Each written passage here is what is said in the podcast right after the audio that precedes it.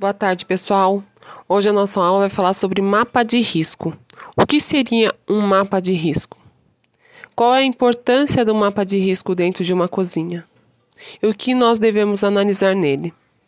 Eu vou disponibilizar nos arquivos um documento que vocês terão que ler e entender o que é mapa de risco. Após entender o conteúdo, será elaborada uma tarefa. Vocês terão que desenhar o um mapa de risco da casa de vocês Sejam minuciosos nos detalhes, nas cores e terão que entregar até semana que vem, no dia da nossa aula. E na semana que vem mesmo iremos fazer uma, uma reflexão, uma discussão na sala de aula para falar sobre o tema, ok?